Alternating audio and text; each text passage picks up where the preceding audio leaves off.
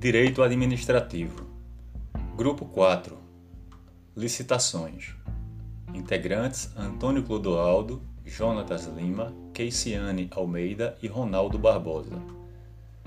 Lei 14.133, de 1 de abril de 2021, em substituição à Lei 8.666, de 21 de julho de 1993. Percebe-se um lapso temporal de aproximadamente 30 anos entre as duas leis. No momento em que a primeira lei foi promulgada, o país havia criado recentemente a sua nova Constituição, em 1998.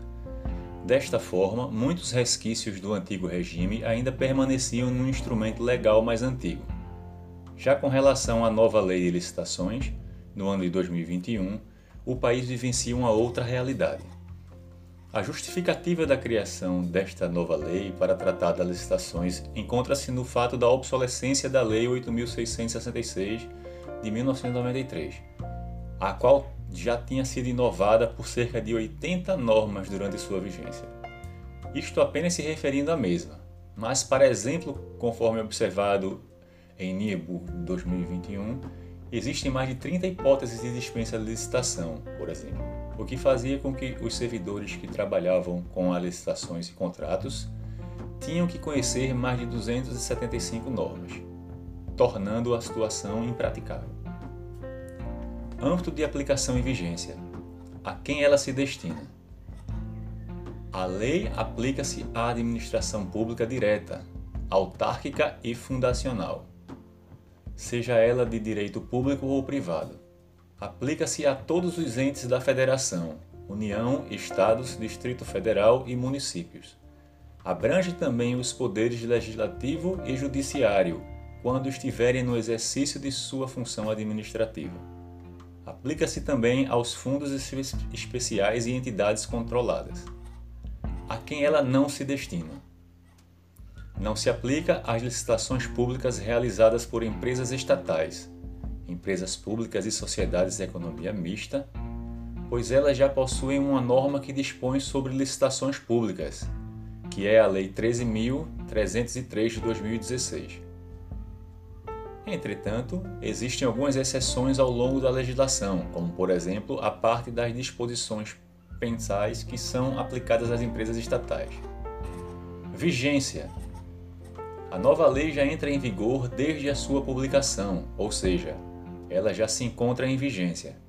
Em dois anos, as leis 8.666, 10.520 tratando-se a primeira da Lei Antiga de Licitações e a segunda da Lei de Pregão, regime diferenciado de contratação, serão revogadas.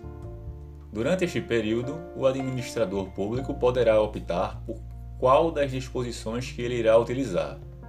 Entretanto, deverá deixar claro de forma expressa no edital qual delas está se tratando.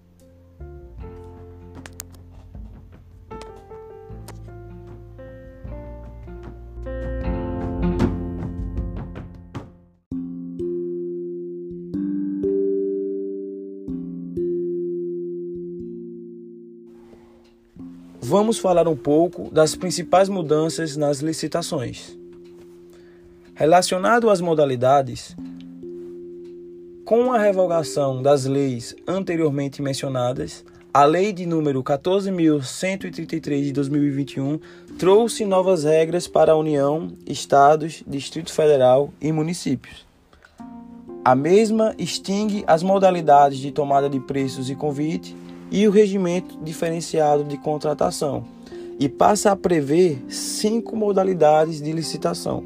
São elas: a concorrência, o concurso, o leilão, o pregão e o diálogo competitivo, previsto no artigo 28, que é uma novidade.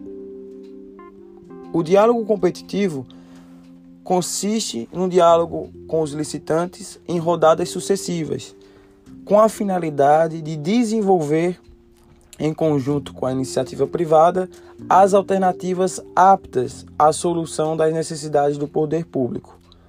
Ao final desses diálogos, o órgão público selecionará a melhor solução com base em critérios técnicos e econômicos e a divulgará em um novo edital, para que então seja dado início à tradicional fase de competição, na qual todos os licitantes poderão realizar propostas. Relacionado às fases de licitação, houve mudança no qual o julgamento passará a acontecer antes da habilitação, o que garante que apenas o licitante vencedor participe da fase de habilitação. Relacionado aos critérios de julgamento, a nova lei traz mudanças, nas quais os critérios de julgamento passam a ser a melhor técnica ou conteúdo artístico, a técnica vinculada ao preço, maior retorno econômico, maior lance no caso de leilão, além dos critérios já existentes, menor preço e maior desconto. Com a nova lei, o valor fixo para convite deixou de existir.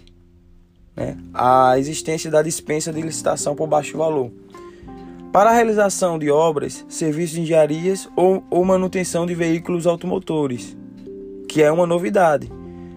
Passa a ser destinar 100 mil e 50 mil para outros serviços e compras em geral.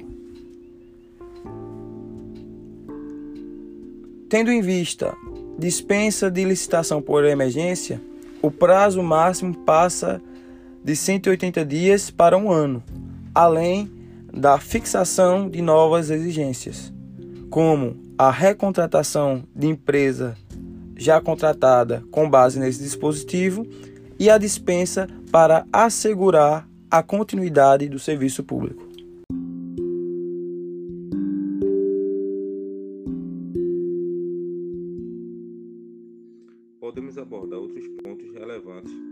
Foram alterados em benefício da manutenção dos princípios constitucionais da economicidade e da celeridade das contratações.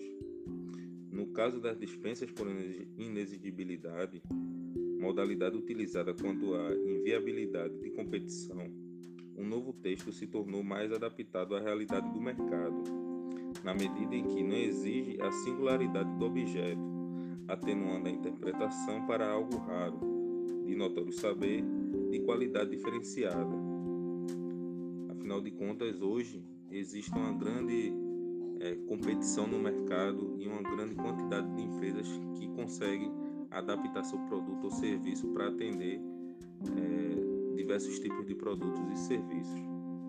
Ah, o, o mercado está muito mais competitivo. Também traz é, novidades como credenciamento mediante avaliação técnica inclui também é, um enquadramento para compras e locação de imóveis. No tocante aos casos de licitações fracassadas e desertas, situação em que, durante o certame, não surgem competidores interessados, a nova lei assenta a possibilidade de manter as mesmas condições da contratação anterior, reduzindo o desgaste e os consequentes, e os consequentes prejuízos ao poder público texto da Lei 14133 de 2021 também moderniza os procedimentos para a alienação de bens, tanto para móveis quanto para imóveis, através de leilão. Com o objetivo de manter as contratações em diferentes cenários, notadamente de grandes projetos, tornando fundamental o acompanhamento é, dos entes públicos, a nova lei estabelece novos, novos cenários para os casos de preços inexequíveis, ou seja, que não podem ser praticados. Como exemplo, no caso de obras e serviços de engenharia, categoria, categoriza dessa forma as situações em que os orçamentos inferiores a 75% do valor orçado pela administração, ou seja, faz com que o poder público consiga ter um cenário melhor de preços do mercado e perceba de cara situações em que não é possível é, manter aquele contrato e a empresa consiga também ter esse conhecimento dentro do processo. Sendo assim, considerando todo o repertório da nova lei, tornou-se mais fácil, diretas e factíveis as situações e interpretações diferente da lei anterior, que tinha uma infinidade de interpretações e de, de, de penduricalhos que fazia com que a interpretação fosse muito mais difícil. Assim, em paralelo, a fiscalização também segue o mesmo sentido, de maneira que a nova lei tem um novo capítulo inteiro dedicado às irregularidades, caracterizando inclusive situações em, em que existe crime inserido no Código Penal, as hipóteses que estejam claramente fora da lei.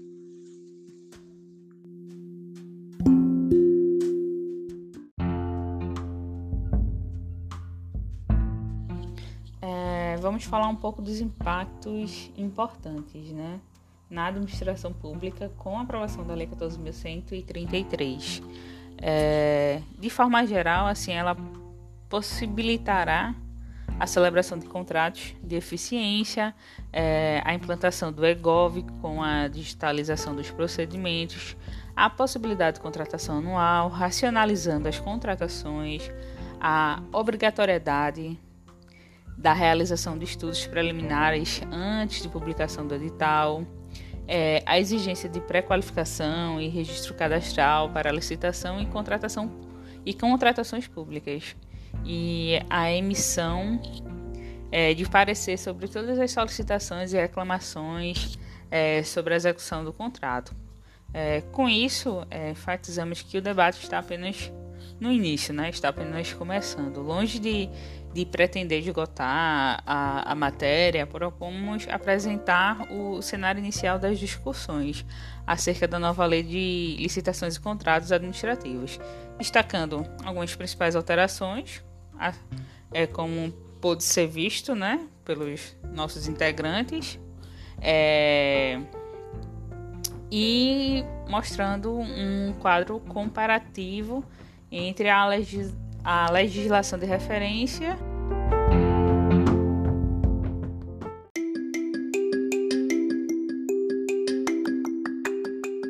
É, então, para irmos, vou abrir uma adenda aqui rapidamente para falar da técnica legislativa, né? Que na técnica legislativa, a exposição de motivos ou justificação é a fundamentação do projeto a ser submetido à apreciação.